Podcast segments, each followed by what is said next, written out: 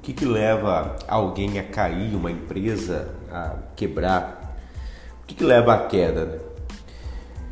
Toda queda ela começa pela divisão.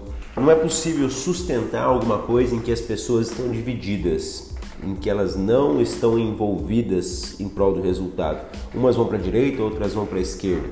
Esse é é o efeito colateral de uma democracia frágil, uma democracia empresarial uma democracia no âmbito pessoal, onde as pessoas têm o poder de decisão, mas elas não lutam por uma causa em comum.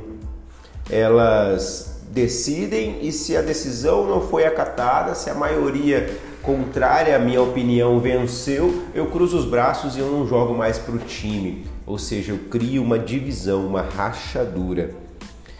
E esse é o primeiro sinal de queda. Isso pode acontecer dentro da nossa família, dentro de um círculo íntimo.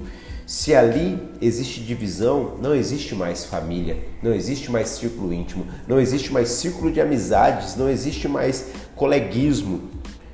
E o que nós podemos dizer aqui é: se o seu círculo íntimo, se o seu círculo de amizade, se o seu círculo profissional não consegue se unir, ou seja, ele está dividido, ele já rachou, e você não consegue construir novamente essa liga, mude de círculo, mude de pessoas, mude de ambiente.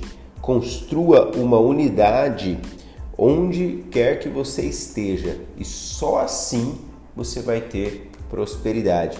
Não existe prosperidade em uma democracia dividida.